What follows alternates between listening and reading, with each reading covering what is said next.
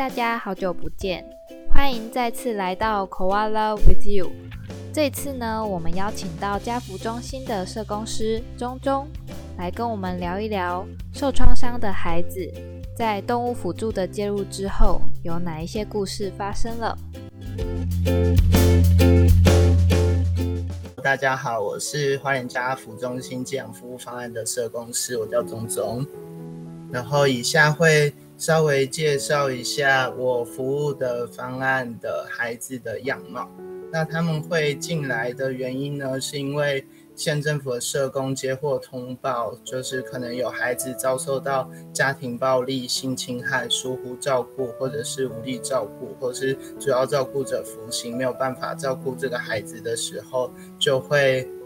通报给县政府的社工，请他们去评估那个安置的需求。然后，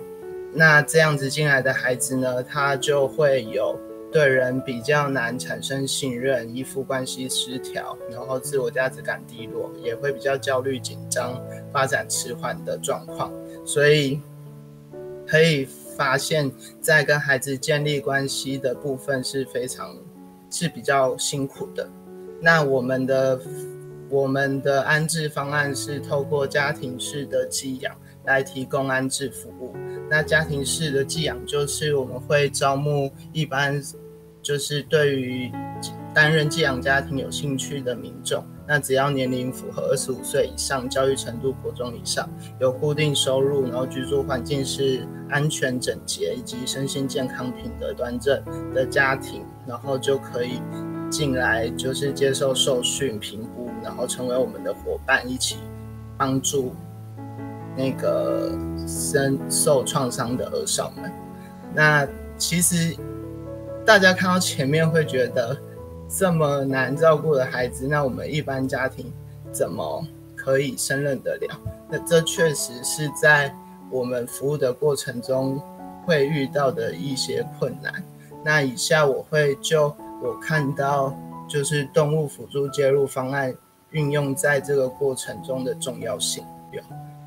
首先是现在就是在台湾养动物的普及性是越来越高的，那就是据调查，狗狗是已经高达百分之六十一点一的家庭有养狗，然后猫咪是百分之三十八点九。那其实不管是那实务工作的过程也发现说，不管是在寄养家庭或者是我们那个的小朋友们，他们在原生家庭其实也都会有一些接触猫猫狗狗的经验。那这个普及性就会影响到后续的建立关系。有时候孩子可能很难去开口跟你自我介绍，但是你可能跟他聊起，或者是他看到你的，呃，你带的东西，或者是你看到猫猫狗狗的时候，可能就可以比较容易的开启一些话题。因为，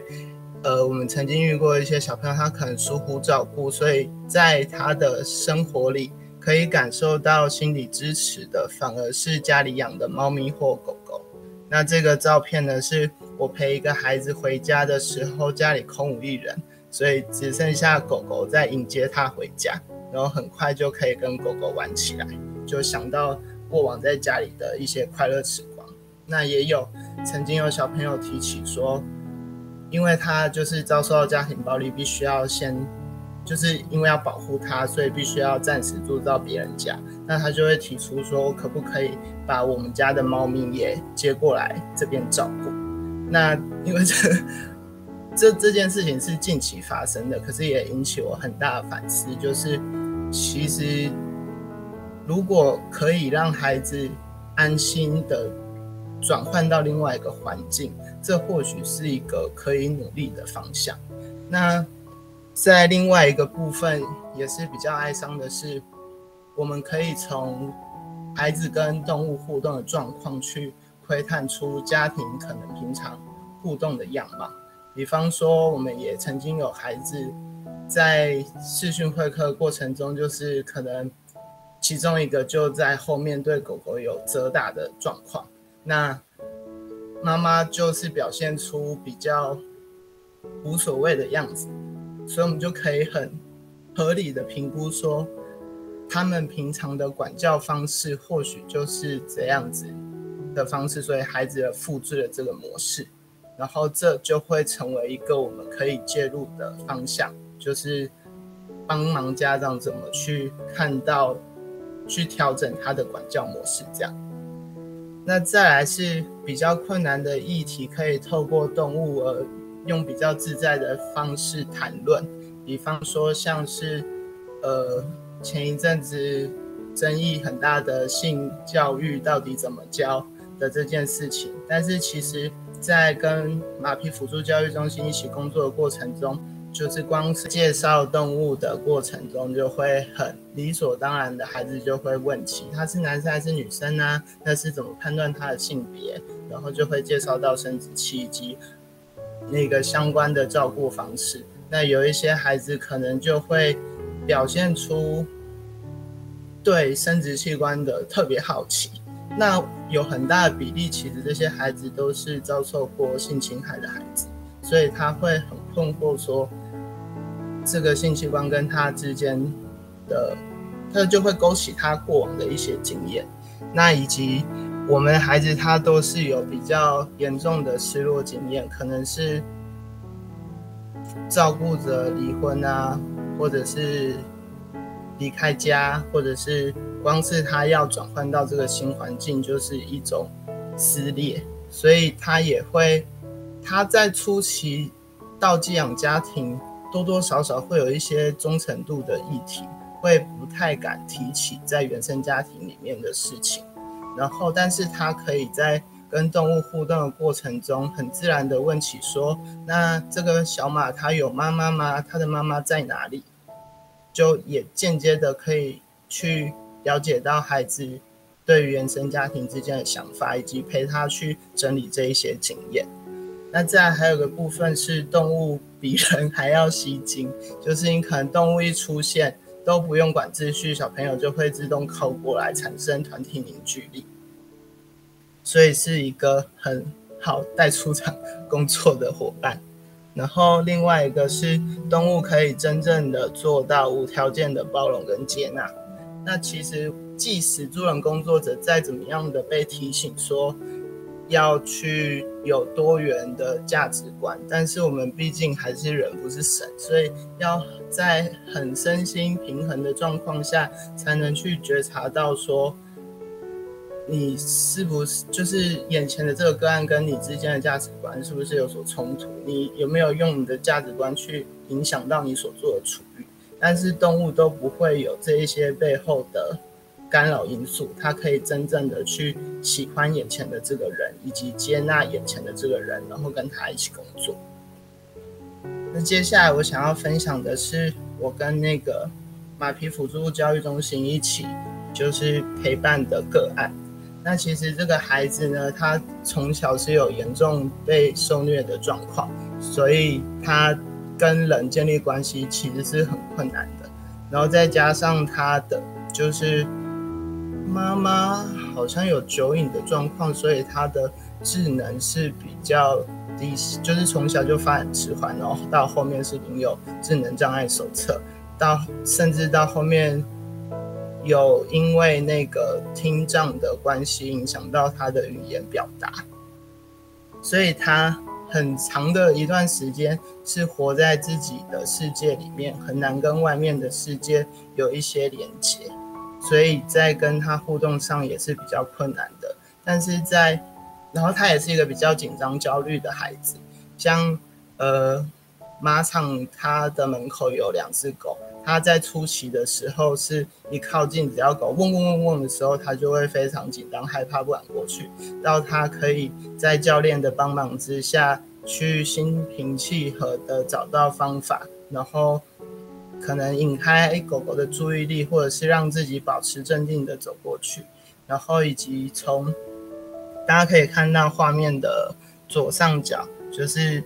他从一些那个。照顾马匹的输入过程中，去找到跟马建立关系的方式，然后到可以一起工作、参加比赛。然后下面你也可以发现说，就是他他选了，他就是拿了那个凳子，但是他放在一个距离马太远的地方，所以让他没有办法上马。可是我们孩子就是就是，但是他自己当初放那个位置的时候，他是觉得这样子他是过去的。但是经过实验之后，他发现过不去之后，他才愿意渐渐的去调整他自己的行为，就可以达到就是跟他互动，怎么样去调整成一个前进的方向的过程。那这个孩子就是他后面就是慢慢的跟人连接，就是因为跟马的连接比较安全稳定之后，慢慢的跟人连接越来越多了，所以他到后面甚至是可以在。教练的陪伴之下，就是参加完马匹辅助中心举办的运动会，然后甚至拿到了一个奖牌。但你也知道，我们的孩子其实，在学校的成就感是，在学校是很难获得成就感的，不管是学业或者是人际，都是比较困难的。但是他自从拿了那个奖牌之后，他就非常有自信的可以去跟同学、老师们分享，说他其实也有这样子荣耀的时刻。那这件事情对于他后面的自信心其实有非常大的帮助，所以我们就是想跟大家分享这个从关系建立很困难到的孩子，到可以发展出青春会行为和正向的社交技巧的一个故事。然后最后是我想要分享，就是动物辅助治疗运用在社工自己本身的疗愈工作上。就是其实我们在从事服务的过程中，很容易就会出现一些替代性创伤的状况。那如果你，然后再加上工作压力比较大，所以很容易就变成身心失衡的状况。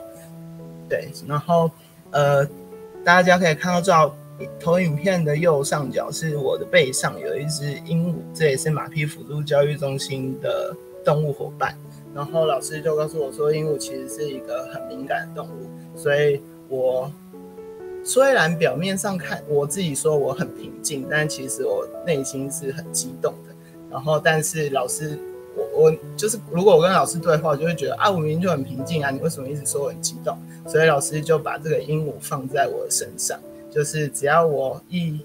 比较嗨起来的时候，那个鹦鹉的头上的毛就会炸起来。然后只要我就是保持比较平静的状态的时候，鹦鹉就会像右上角那个是比较平稳的状态。所以老师就要求我要